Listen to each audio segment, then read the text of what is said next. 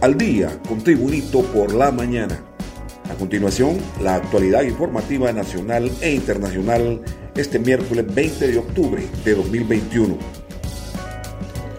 Les puedo dar la gran noticia que la ocupación hospitalaria por COVID-19 en el Instituto Hondureño de Seguridad Social ha bajado a un 15%, reconoció el presidente de la Asociación Médica Sección Noroccidental, Carlos Umaña. Mientras tanto, Honduras ha aplicado 6.3 millones de vacunas contra el coronavirus. De esas, 3.8 millones pertenecen a la primera dosis y 2.4 millones del esquema completo. Asimismo, el gobierno anunció que el próximo lunes iniciará la aplicación de la tercera vacuna o dosis de refuerzo para personas de grupos priorizados que hayan cumplido los seis meses de haber recibido las dos dosis primeras. Más noticias nacionales con Tribunito por la mañana. Michael Adolf Dixon River, de 53 años, alias El Capi, fue detenido anoche en un céntrico hotel de la Ceiba Atlántida por la Dirección Policial Antidrogas de la Policía Nacional, en atención a una orden de extradición en su contra por cargos relacionados con el narcotráfico. Según el perfil del nuevo extraditable que brindó la policía, es de oficio marino, originario de Puerto Cortés y residente en Orange, Santo Guardiola, Islas de la Bahía. Asimismo, es señalado por la justicia estadounidense de cometer delitos relacionados con el tráfico de drogas a gran escala. De igual forma, los uniformados dieron a conocer que la hora de extraditable figuraba como mano derecha y nombre de confianza del también extraditable Freddy Ronaldo Mármol, líder del cártel del Atlántico, quien está con extradición concedida y pendiente a ser trasladado en las próximas horas a los Estados Unidos, por lo que el Capi figuraba como el relevo del jefe del cártel en mención en el negocio del narcotráfico. Continuamos con más noticias en Tribunito por la mañana. La Unidad Nacional de Apoyo Fiscal del Ministerio Público notificó en las últimas horas de la celebración de una audiencia procedimiento abreviado el próximo miércoles 27 de octubre en contra de la empresaria y abogada Jenny Carolina Andrade Lemus, quien aceptará a voluntad propia haber cometido lavado de activos en el sonado caso del Instituto Hondureño de Seguridad Social IS.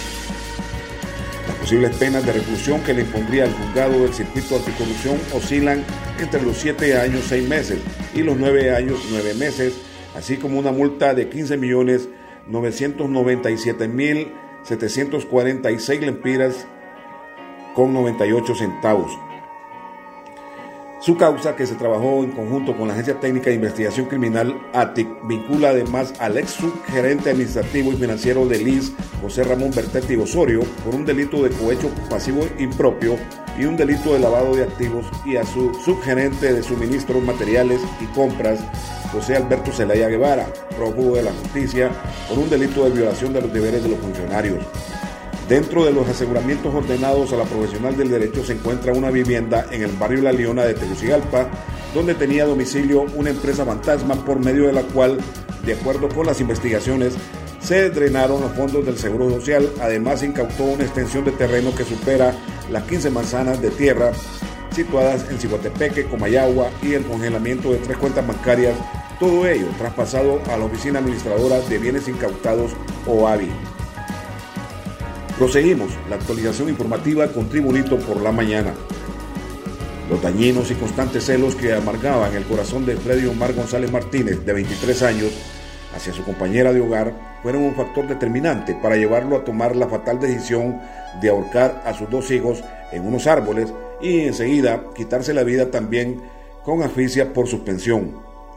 El lamentable hecho que tiene conmocionada a toda la comunidad del municipio de Esquías, Comayagua, aconteció en la aldea Las Minitas el domingo anterior.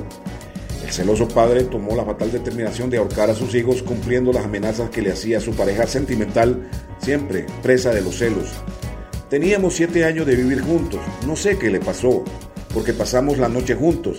El sábado amanecimos jugando con los niños y divirtiéndonos el domingo. No discutimos ni peleamos, Sí, era celoso, pero yo nunca le di motivos. Sin embargo, siempre me decía lo que él quería, relató la joven mujer Denis Dalila Martínez Gutiérrez al tiempo que realizaba los trámites respectivos para retirar los cuerpos de sus dos hijos y su compañero sentimental en la morgue capitalina. Continuamos con las noticias en Tribunito por la mañana. El empresario y exdiputado nacionalista por Islas de la Bahía, Romeo Silvestri, falleció esta madrugada tras perder la batalla contra el cáncer. Silvestri fue secretario de Turismo, donde ayudó a moldear la ley de Islas de la Bahía, trabajó en un programa de seguridad para Roatán con la Policía de Turismo.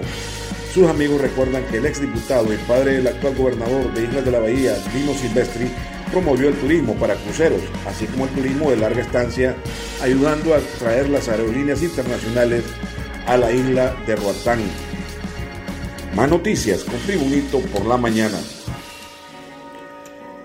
El juez con jurisdicción nacional envió a cumplir la medida de la detención judicial al actual alcalde de Talanga, Roosevelt Avilés López, a las celdas del primer batallón de infantería anexo a la Penitenciaría Nacional de Támara.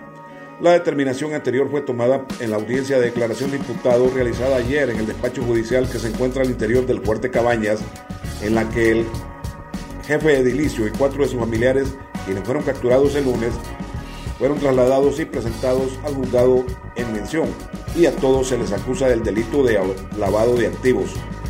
Dentro de los acusados figura Nancy Mareil Santos Ríos, esposa del alcalde y candidata a diputada suplente por el Partido Nacional.